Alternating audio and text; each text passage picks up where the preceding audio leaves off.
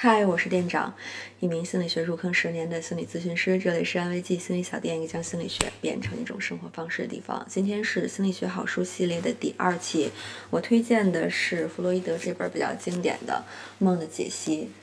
非常厚的一本哈，读起来还是很有挑战的，但是我还是把它读完了。不得不说，弗洛伊德他封神是有原因的，他这个文笔我发现真的非常的好。之前我读的是他的英文版。因为不是自己的母语，所以读起来感觉没有什么区别，也读不出好坏。嗯，但是看了这本中文版之后，一方面文笔非常的好，读起来。很愉悦，另外呢，就是他的逻辑思维也很强，虽然有很多是基于自己的经验和猜测哈，但是能让你去信服他得出结论的这个过程，所以我觉得还是很厉害的。另外有一部分功劳也要归于这个译者方后生。如果大家想读这本书的话，我比较推荐这个版本。豆瓣上我也看了评论，就说八个译本当中呢，他翻译的是最好的，最能实现那种信达雅程度的。那废话不多说，我们就开始这本书的旅程吧。这本书从头到尾都是爽点，太棒了！这本书，我们首先来看哈，第一章呢是弗洛伊德对于呃这个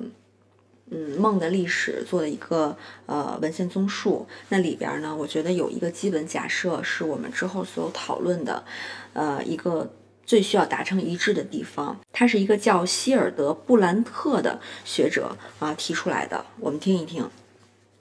他说。我相信梦既与现实世界分离隔绝，又与它有着最密切的关系。我们完全可以这样说：梦不管提供什么内容，它的材料永远来自现实世界，来自依托现实世界展开的精神生活。不管梦的内容多么奇特，它永远都摆脱不了真实的世界。梦中形象无论多么瑰丽或者滑稽，它们的基本材料永远都是借来的。要么借自我们在外部世界看到的东西，要么借自我们在清醒思维中不管以何种方式出现过的东西。换句话说，就是借自我们在主体世界或者客体世界经历过的东西。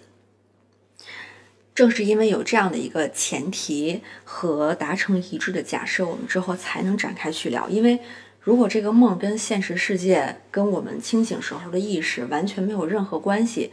或者说不总是有关系，其实这个梦的探讨是没有意义的，所以我觉得这个假设非常重要。那在这个方面达成一致了之后呢，我们就可以接着来往下看。就是很多时候我们知道自己做梦了，但是一醒来发现我刚才做梦了，我梦见什么来着？就是前一秒好像还记得，但是睁开眼的一瞬间就忘了。为什么我们会忘呢？既然梦和我们的现实生活有着千丝万缕的联系，甚至可能，嗯，透露着我们自己都没有察觉到的秘密，为什么我们会忘呢？那有这样几个原因哈。第一个原因就是，你清醒的时候，你没睡着的时候，你也会忘东西，对吧？那梦也是这样的，有一个基本的遗忘的规律。呃，我觉得第二点和第三点。啊，可能是比较关键的因素吧。啊，第二点的因素就是梦本身它是由一些碎片拼凑在一起的，你没有赋予它逻辑，它完全是杂乱无章、没有秩序的被你瓦解下来的一个一个的碎片，所以没有逻辑的东西我们确实很难记忆。然后第三个原因呢，就是。很多人其实对梦没有什么兴趣，一点都不好奇，所以做了就做了，忘了就忘了，没有刻意的去回忆过它，所以对于，呃，记梦的逻辑是完全没有的，那也就很容易忘记了。然后接下来呢，这个文献综述还提到了非常重要的几个关于梦的心理的特点，这也是我觉得梦非常神奇，对于我们的生活非常有意义的地方。呃，第一个呢，就是它的去概念化。是这么说的，梦有两个恒定的特点，一个是它似乎刻意的封闭了概念式的思维活动。概念就是说，比如说我跟你说我现在很开心，开心就是我们对高兴的时候的一种状态，一个词汇的概念的定义。我一说开心，你就知道哦是那样的状态，不是难过。嗯，另外一个呢，就是它是在精神涣散的时候啊出现的那些图像，所以。你没有办法用一个词就去概括一个片段是怎么样的，它可能是完全没有概念的，完全没有办法用我们常识性的那些语句和词汇去描述的。所以你觉得这个梦在你脑子里的时候，好像还挺顺的，还挺有情节、挺有故事性的。但是当你跟别人去描述的时候，你就会觉得什么玩意儿，或者别人听了你这梦。没有任何逻辑啊，就是听不懂，嗯，会出现这样一个状态，所以这是它的第一个特征，没有概念，就是我们可能会在梦里边新创造出来一些语言也说不定。第二个特点呢，就是梦中的元素它不是纯粹的想象，而是非常真切的心灵的实际的体验，也就是说。你在梦里边那些事儿看起来会非常的奇葩，但是你经历的情绪、你经历的情感，那种主观的体验是非常真实的。这个是它第二个重要的特点，这也是我觉得梦它非常有价值的地方。它不是我们编造出来的没有意义的情节，而是我们通过某种方式把我们的情绪附加在了那些载体上，然后给你传达着一些信息。嗯，这也就带来的第三个特点，就是他说，呃，图像是副本，就你梦里梦见那些呃人啊，那些场景啊是副本，而真正的主体是你的想法，是你的观念，是你赋予了这些图像什么样的意义。所以，关于梦它的心理特点，它到底跟我们的生活是什么样的关系？这儿有一句也是。语言非常优美的话，呃，表达了这样的一个含义。嗯，他说，随着感官活动和正常意识的终止，心灵会失去它的情绪、欲望、兴趣和行动赖以生存的土壤，而那些在清醒状态下依附于回忆图像的精神状态、情绪、兴趣、价值判断，都会笼罩在一种遮蔽性的压力之下，这导致他们与这些图像的联系中断。清醒状态下，对物体、人物、地点、事件、行动的知觉图像分别被大量复制出来，但它们都不再具有自己的精神价值了。由于脱离了这种价值，他们会按照自己的方式在心灵中四处游荡。写的真是太好了。嗯，然后另外一个特点呢，就是道德感。梦其实是我们虚构出来的情节，对吧？但是它还会保留现实生活当中我们一样程度甚至更强烈的道德感。当然，有些人可能在梦里是没羞没臊的哈，有些人可能是道德卫士，道德感特别的强。大家也可以在弹幕里告诉我，你在梦中是。没羞没臊的那种类型呢，还是像我一样，在梦中的道德感，甚至比现实生活当中还要更强。就是很多人在梦中呢，会梦到，比如说自己杀人呀，会遇到自己出轨呀，啊，会遇到自己裸体奔跑，然后很自由、很放纵的那种状态。我从来没有过，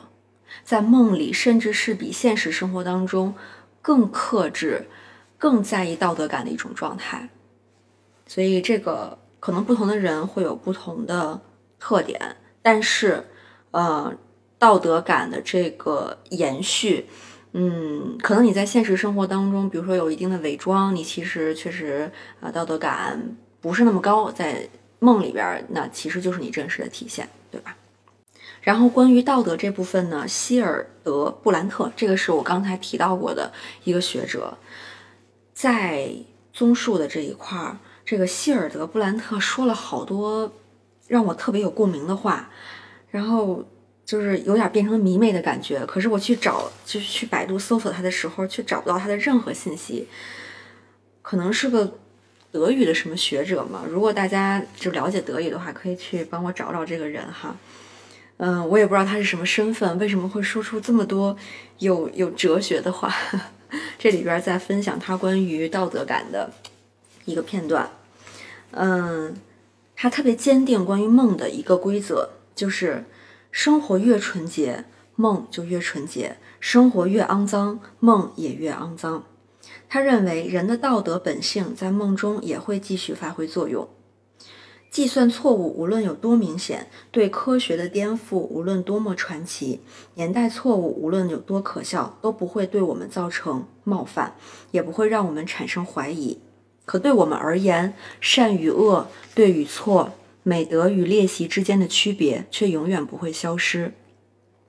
白天伴随我们的事物，不管其中有多少会在我们睡眠中消失，康德的绝对命令都是紧随不舍的伙伴。他永远都在盯着我们，即使在睡眠的时候也不会放过。如此事实只能解释为人的本性的基础，也就是道德的本质，已深深的、牢牢的嵌入我们体内，让人眼花缭乱的各种骚扰刺激，可以让幻想、理智、记忆以及其他类似的功能屈服，却无法对道德本质产生任何影响。这让我觉得。即使在梦中没有任何束缚和限制的情况下，然后道德底线也被我们死死的守着，它是我们作为人最起码存在的一个标志。所以这段话听起来还是让我觉得挺挺挺热血的哈。就是哪怕我们都失去意识了，哪怕我们在睡觉，哪怕我们没有办法去监管自己的行为，但是我们的道德底线。还是延续着，还是守护着他自己的使命，让我觉得挺浪漫的。到这里呢，第一章关于梦的这个文献综述就结束了。因为写的太好了哈，就是它这个注释的部分我都不舍得跳过，然后里边也有一些呃非常有意思的这个小细节，嗯，比如说。呃，这里边有一个也是学者法西德，他说，人们经常发现，在梦中说外语会比在清醒的时候更流利、更纯正。我一直以为这是我个人的体验，嗯，因为咱们就是从小就学英语了嘛，所以在梦里边说英文也不是什么奇特的现象。但是我就注意到，比如说。嗯，我当下的状况是口语还不是特别的自信，还不是特别的顺畅。比如说跟外国人沟通的时候还磕磕巴巴的，但是在梦里边，英语就好像是我的母语，说的时候特别的顺利，特别的流畅，而且特别自信。而且在梦里边是更关注，比如说和另外一个人沟通的对话内容本身，其实都没有在意语言。呃，但是醒来的时候就会回忆刚才做梦的那种状态，就想着说，其实这个能力你已经具备了，但你可能因为一些，比如说面子薄啊，不太好意思开口啊，才阻碍了你能力的这个表现。所以梦境中真的会，嗯，去掉很多现实生活的限制，表现出更真实的一个一个自我的一个状态。所以这个是我觉得梦。很神奇，很奇妙，值得我们去好好探索一下的地方。那第二章呢，就来到了这个弗洛伊德大型自嗨现场哈。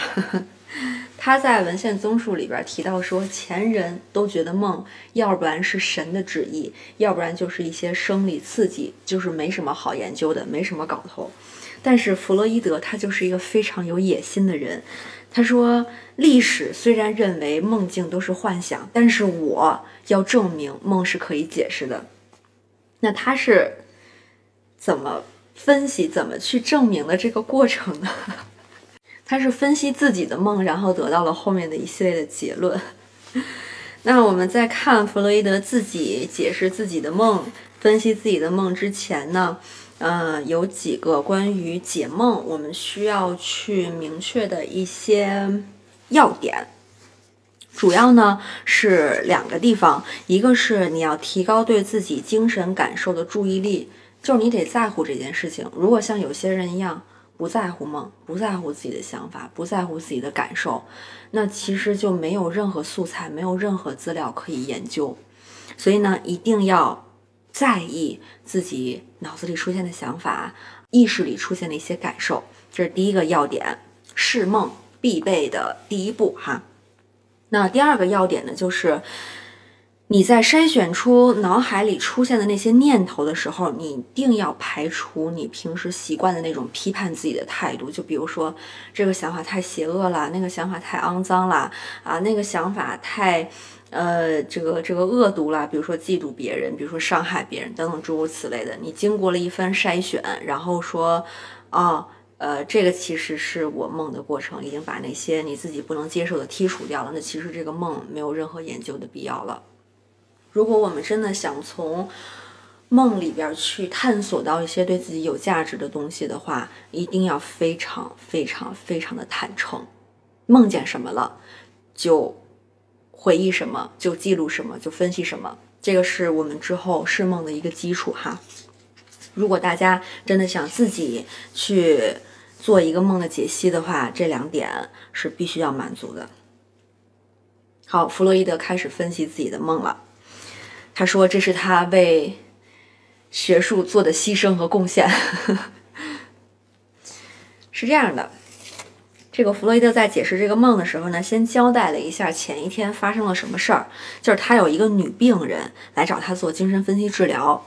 治疗了一段时间，差不多快结束了，这个病人就走了。然后他的一个好朋友呢，叫奥托，就也是一个医生，嗯，好像是路过那个女病人他们家的时候，去给他们家检查身体了，还是怎么着，就看到了那个女病人的现状，回来跟弗洛伊德说：“哎呀，这个女病人是好些了，但是没好彻底。”然后弗洛伊德是个挺敏感的人，他又觉得这句话听起来特别的。不舒服，但是他也不知道哪儿不舒服。嗯，白天就发生了这么个事儿，然后他当天晚上做了一个梦，他梦见这个女病人的这个喉咙里长了东西，白色的东西。然后他就看啊，果然长了白色的东西。一开始以为是这个女病人无病呻吟，说呃自己编造着有一些疾病什么，但是他一检查确实是有病。然后呢，他就。呃，就是这个梦里边，它有很多细节啊，嗯，但是其中它特别突出的一个部分就是，哎呀，他来找我治这个精神的病，然后他的喉咙里为什么会长这个白色的东西？这个白色的东西是怎么来的呢？然后他自己就在梦里边就开始分析，毫无疑问这是感染啊，然后他就想到说。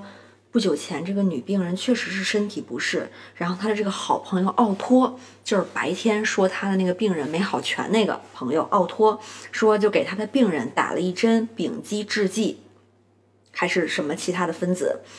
然后他自己就说，呃，不应该草率的打这种针的，而且那个注射器可能也不干净。然后他这个梦到这儿就结束了。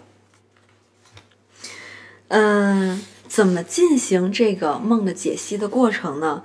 弗洛伊德提供了一个非常非常好操作，而且我看完以后呢，也是特别的跃跃欲试，就想拿自己的梦来试一下。但是因为平时，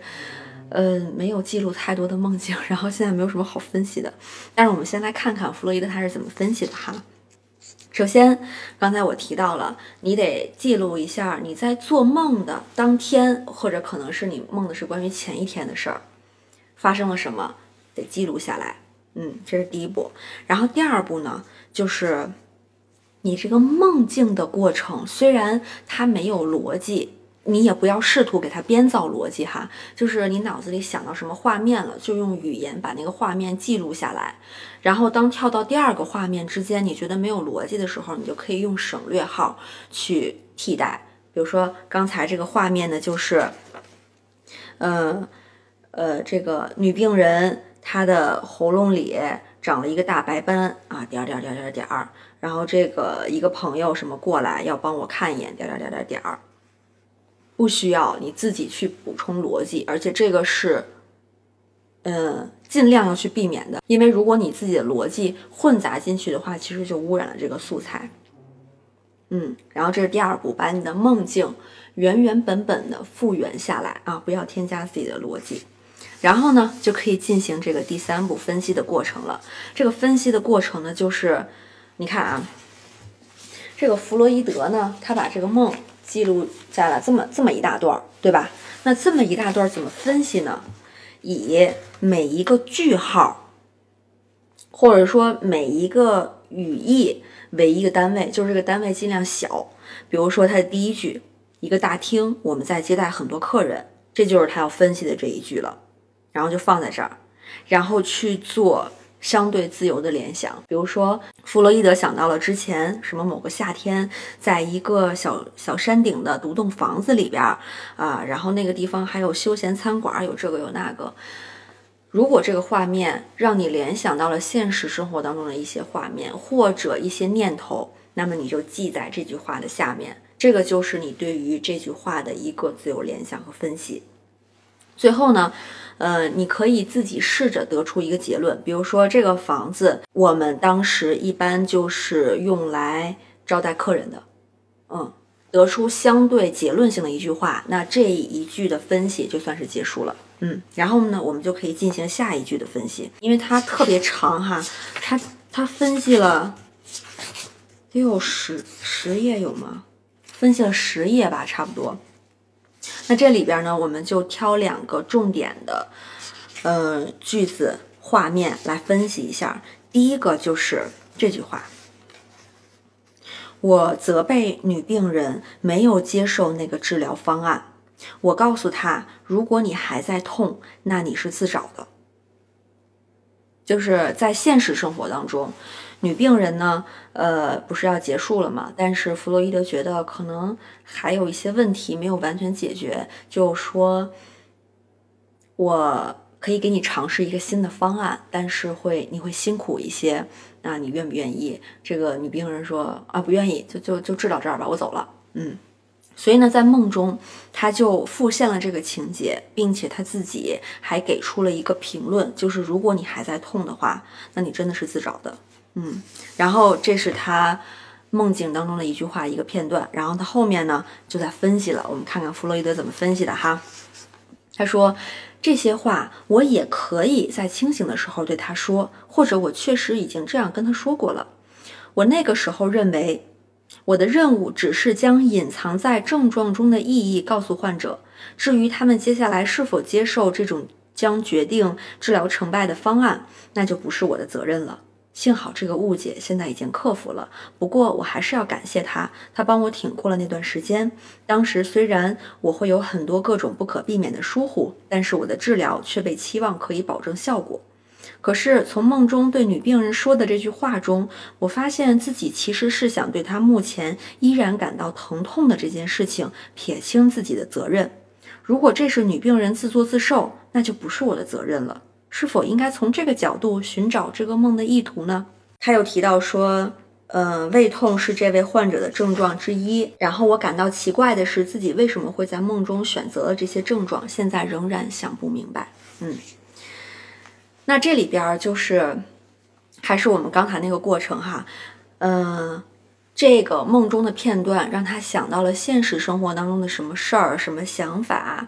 呃，尤其是他脑子里边可能在现实当中过呃过滤过的那些想法，他其实就是想赖这个女病人是他自己的问题，这个病完全没有治好。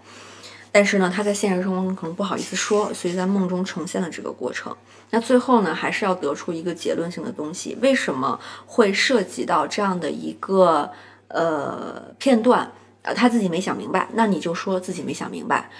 虽然我们最终要努力得出一个结论，但是如果你当下确实想半天没想出来的话，你也可以以这句话作为结尾。嗯。这个是其中一个重要的片段，然后另外一个重要的片段就是关于那个好朋友奥托。我们看看在梦里边他是怎么出现的哈。嗯，刚才我有提到弗洛伊德对这个好朋友的评价，在梦里的评价就是他不该草率的打这种针。那弗洛伊德把这句话单提出来，然后后面进行分析了。他是这么分析的：这是在直接指责我的朋友奥托做事太草率。我想，可能在那天下午，我觉得他在以话语和目光表明他反对我的态度时，我就有过类似的念头了。他是多么容易受到别人的影响啊！他下结论是多么轻率啊！此外，这句话又让我想起了那位去世的朋友，他是那么迅速的注射，呃，可卡因，可我根本没想到他会去注射这种药物。所以在指责奥托草率使用化学药物的时候，我发现自己又想起了啊，另外一位女士的不幸遭遇。在她的事儿上，要受指责的是我。显然，我在这里收集的是有悖医德行为的例证。那这是又是一个非常典型的他分析的这个过程。你看，他一开始呢是对奥托的一个评价，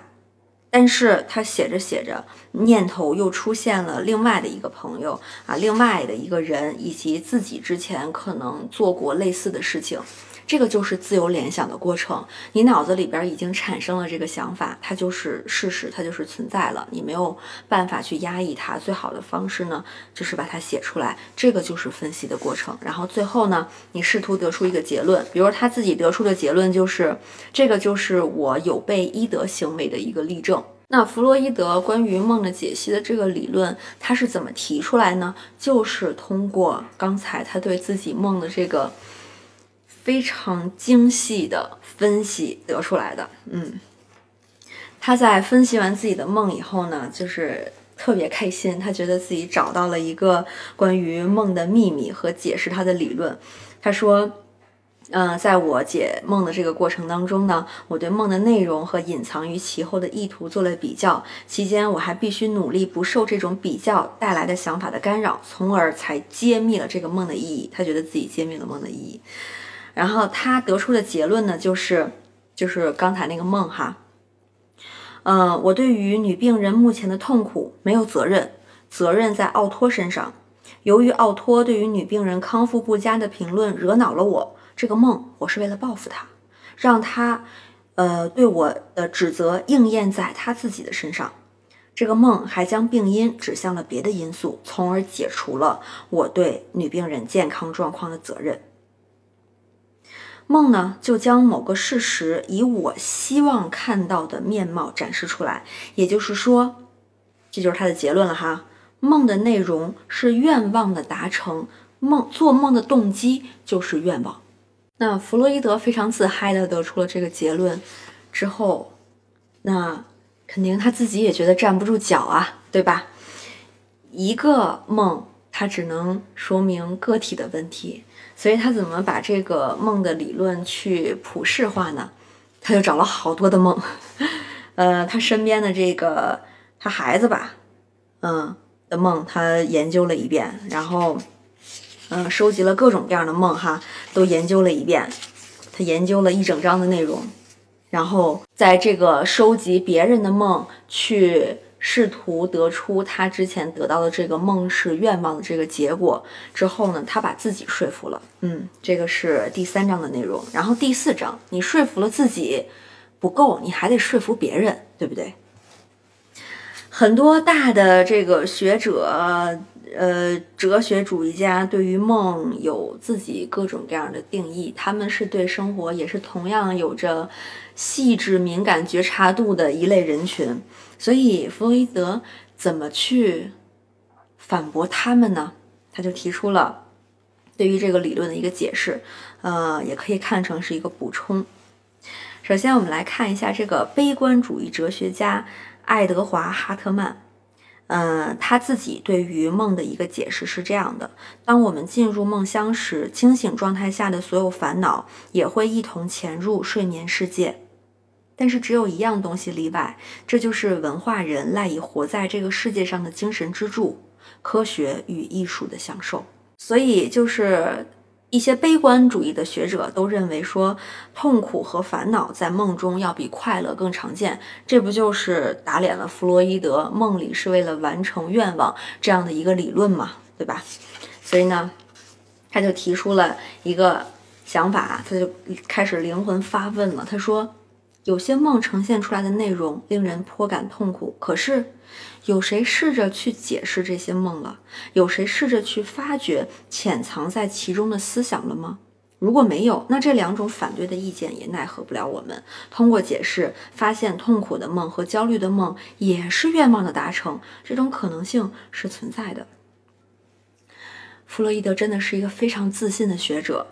呃，很多人提出了这个。梦它其实是痛苦的表现，它里边甚至很多时候都是痛苦的成分，甚至还有一个统计数字，百分之五十七点二的梦都是不愉快的，二十八点六是令人愉快的。所以弗洛伊德到底怎么战胜这些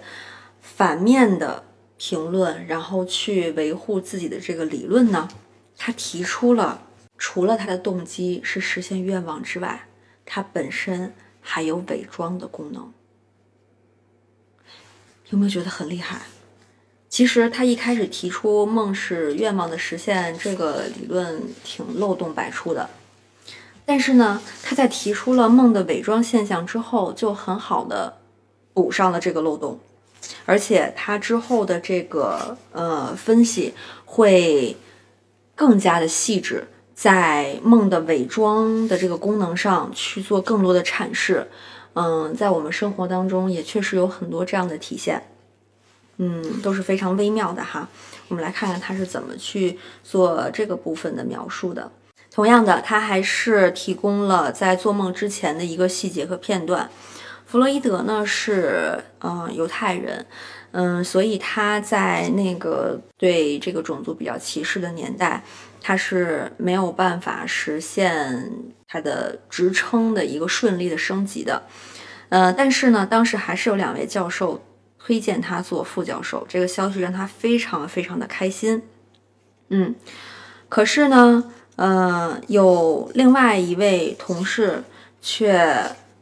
暗示了他犹太教的这个身份，就是意思是你别想了，你这身份你肯定没有办法获得这个职位的。嗯，这个是他白天发生这个事儿哈，然后呢？晚上他就做了这样一个梦，他这个梦是一个形象，呃，是一个念头，后面跟着一个形象。这个念头就是朋友 R 是我叔叔，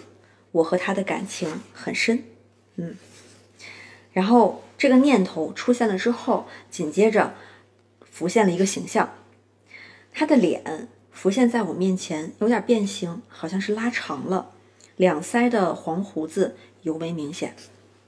这个就是他的梦，一个念头，一个形象，嗯，然后还是刚才的那个梦的分析法，呃，朋友 R 是我叔叔，我和他的感情很深，他甚至把这两句都拆开了去做一个更细致的分析，关于儿是我的叔叔，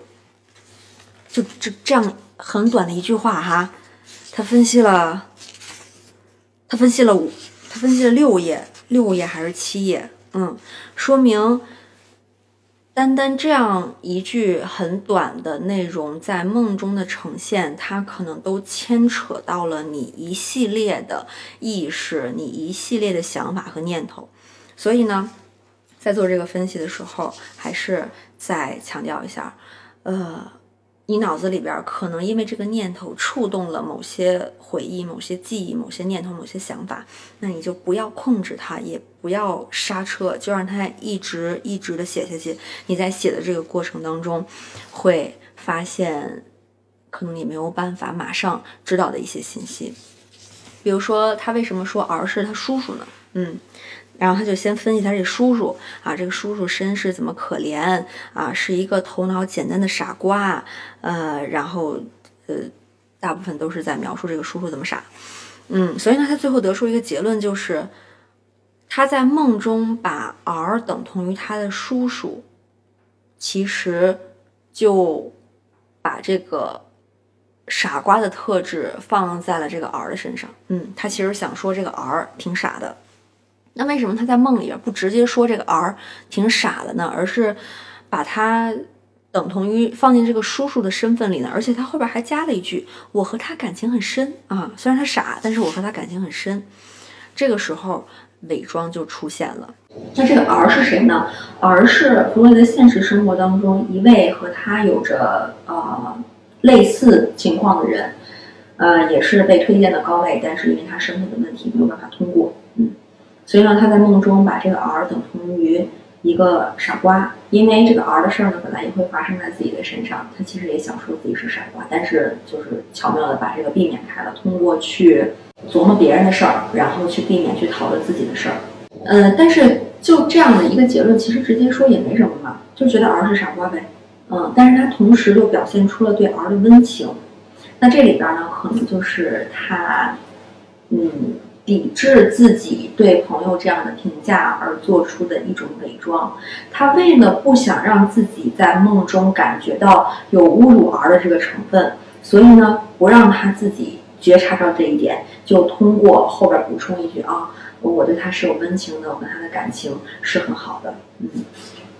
所以这个也是在我们的梦中可能常常会出现的情况，比如说表达了对一个人的攻击、一个人的敌意，但同时在梦里边又设置了另外一个桥段，其实跟他关系是很好的。那这里边呢，其实就有伪装的成分，嗯。那就回到这个最初的问题上，为什么内容是痛苦的梦也可以被解释成是愿望的达成呢？那现在他通过有了伪装的这个理论的补充，他就可以说，因为梦中发生了伪装，所以痛苦的内容其实只是来，只是用来遮蔽愿望的。那么痛苦的梦其实也是愿望的达成。所以总结一下，就是我们的梦就是为了完成我们的某种愿望而存在的。那有时候你感觉到愿望没有被实现，或者说痛苦，其实是因为你在梦中做了伪装。呃，有一些痛苦的事儿你不想去面对，你做了伪装。那这样的话，其实最后还是实现了这个愿望的。嗯，那如果能够去，因为如果你想使用一个理论应用到生活当中的。话，那你首先要假设它这个前提是对的，嗯，所以我们可以试一试，如果假设我们的梦都是为了完成某一种愿望，然后以这个为前提去分析的话，也许能得到你到底想要什么，到底有什么在你的现实生活当中没有满足，你是要去梦里满足的，嗯，呃，第五章很简单，它就是说我们这个梦的材料究竟是从现实生活当中什么部分来的。呃，无非就是三个部分，一个是你近期发生的事儿，而且尤其是你当天发生的事儿，因为这个人的潜意识它其实这个功能非常强大，你受到了这个刺激之后，他马上就会开始工作，马上就会开始处理。潜意识是你脑子里边最纯粹、最单纯、最坦诚的那一个部分，所以他会非常迅速的处理你当天可能脑子里边纠结的一些事儿啊，一些没有想明白的问题。然后第二个来源呢，就是童年，嗯，嗯，童年发生的一些事儿，然后是心结的没有解决的，它也会以某种方式幻化在啊你的梦里。然后第三种就比较简单，就是可能一些躯体刺激，比如说大家可能都会有这样的经历啊，比如说那个睡觉之前水喝多了，然后特别想上厕所，然后在梦里边就梦见了这个想上厕所的画面，这个一般都是躯体刺激引起的，没有太多的这个精神层面的内容哈。弗洛伊德也挺逗的，因为他整篇儿不是有非常多的这个自我暴露嘛，好多是他自己梦境的分析，而且尤其是自由联想往前扯的时候，扯出来好多他自己的这个隐私的部分。所以写到快三分之一的书的时候，他就说：“呃，就是这个想法到这儿呢，我还可以继续说下去，但是我必须放弃这个念头，因为这个要求我做出的个人牺牲实在是太大了，为了学术也没有办法牺牲太多哈。”弗洛伊德还挺逗的，嗯，然后我想大家对于这个是第几部分的内容啊？嗯，这个是对于呃典型的梦，就是呃比如说梦见裸体呀，梦见考试啊，然后还会梦到什么呃这个亲人去世啊这些比较典型的梦，它都代表了什么含义？从这儿开始呢，我觉得书的内容就嗯不是特别吸引我了，因为。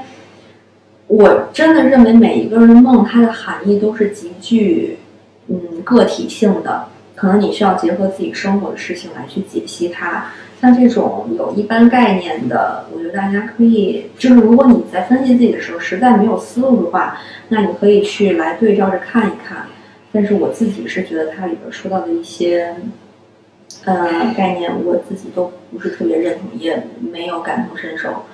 嗯，所以我就。不推荐给大家了，但是这个部分确实聊了很多很多，呃，在梦里边经典的出现的那些部分，它可能代表的是什么含义？如果大家感兴趣，自己来看吧。嗯，我就不分享了。就是这个书呢，到了一半的时候，这个难度突然提升，有点看不明白了。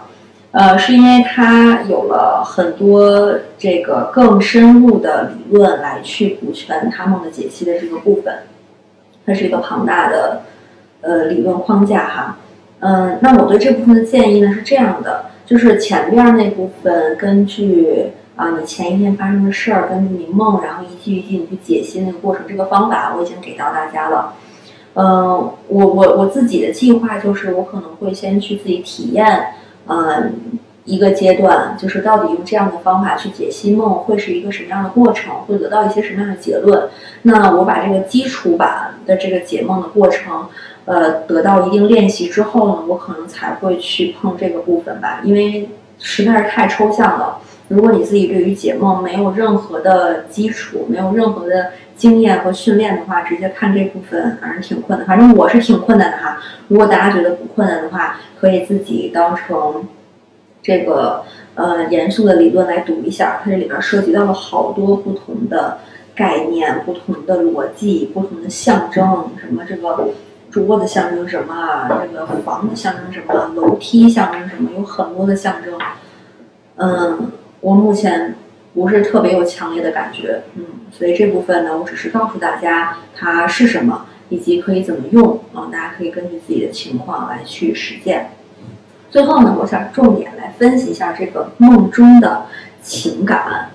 就是梦中的情感，我觉得是除了自由联想，就是你那每一句的分析之外，我觉得更重要的一个地方，就是这个画面出现了，这个片段出现了，你是什么感觉呢？因为梦里边可能有非常多的呃奇怪的画面、说不通的剧情和逻辑，但是你的情绪一定是真实的，啊，可能是恐惧，可能是焦虑，啊，可能是兴奋，可能是各种各样的情绪，那些部分是真实的。就是我想到我在呃研究生第二年的时候就做过一个梦，我梦见我坐一个特别高的，然后特别陡的那个过山车。我生活当中也是坐过过山车的，虽然我总是勇于挑战自己，但是我坐的时候我是真的挺害怕的。比如说我，呃，下降的时候是不敢睁眼的，然后呃，因为太紧张，我也是没法大叫的。但是在梦中，我像那些特别享受过山车的人一样，就是两手放开，然后整个人俯冲下去。在那一瞬间，我体验到了那种从未有过的自由感，嗯，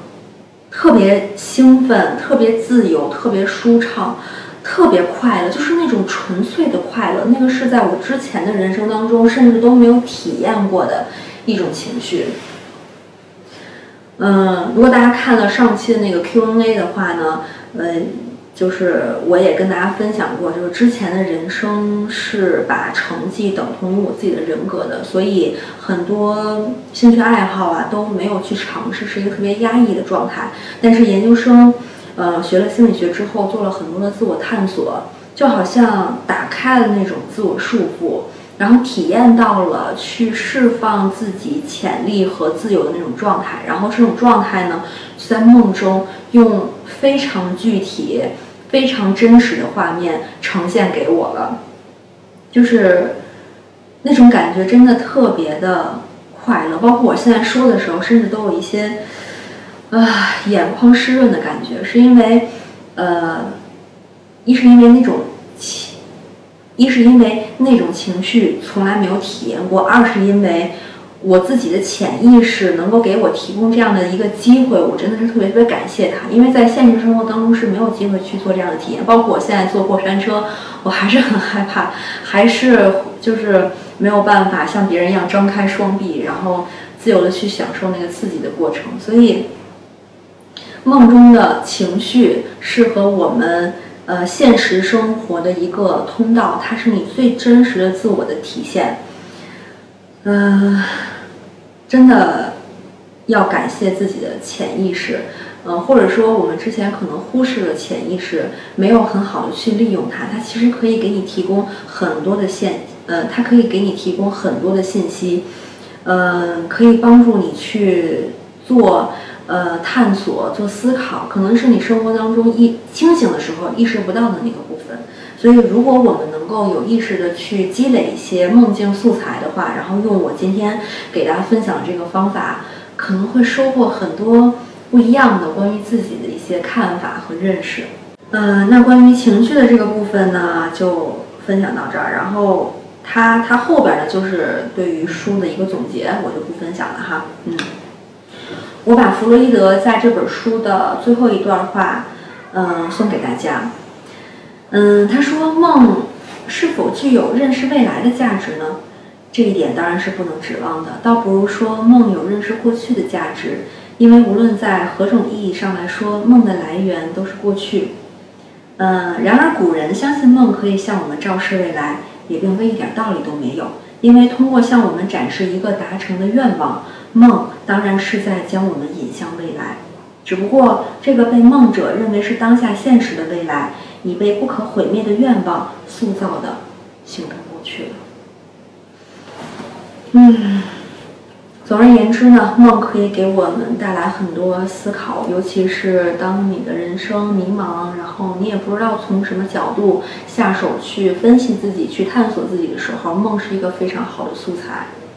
啊，可以准备一个呃专门记录梦境的本儿，我自己就准备这样一个，就是我自己就准备找一个这样的本儿来记录哈。每天早上趁这个梦还非常新鲜的时候把它记录下来，然后用这个弗洛伊德呃，然后分析梦的方法，看看能不能找到更多关于了解自己的东西。嗯，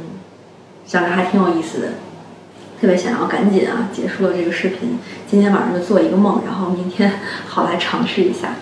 呃，那最后呢，我们还是呃会我会给大家送出这本书哈，哇，这本书好贵，但是我还是会送给大家的。嗯，就是上一次跟大家说了以后呢，会送两本书嘛，一本书是送给这个课代表。然后上期内容我没有想到有好几位优秀的课代表同时出现了，那我就选择了其中可能总结的最有逻辑的一位课代表送出了，然后另外几位课代表不好意思了，辛苦大家了。呃，那今天呢还是呃，如果有哪位课代表呢非常好的这个做了总结，嗯，也是呢我会把这本书送给你。另外就是关于这本书里边，嗯。呃，你觉得很好的这个想法，或者主要是问题吧，嗯，问题和回答。如果你有非常好的问题呢，嗯，可以在留言区告诉我，嗯，然后其他的小伙伴如果对这本书也有自己非常好的见解，嗯，也可以去回答其他呃糖丸提出的问题。那我会在提问比较好的糖丸里，或者是回答比较好的糖丸里，然后就一个。呃，小可爱出来把这本书送出，一共送两本书。嗯，嗯，这个是每次这个栏目最后的一个惯例哈。那另外呢，就是呃，下周六的时候是这本书的一个呃，这个这个直播啊。到时候大家如果看完这本书还有什么想法的话，可以来跟我交流。嗯，因为我现在录这个视频的时候还没有做上一期那个呃被讨厌的勇气那本书的直播，所以我不知道那个效果会怎么样。嗯，不管怎么样，反正既然这个承诺跟大家做出了，我就会一直坚持做下去。嗯，希望咱们在下半年一起读好多啊好的心理学的书，然后一起做讨论，一起实现共同成长。唉，今天这个视频比上次的还要长，嗯，希望能够让大家对梦有了一点点的兴趣，也希望能够给大家提供一个多了一个认识自己的方式和工具。那我们今天的分享就到这里了，拜拜。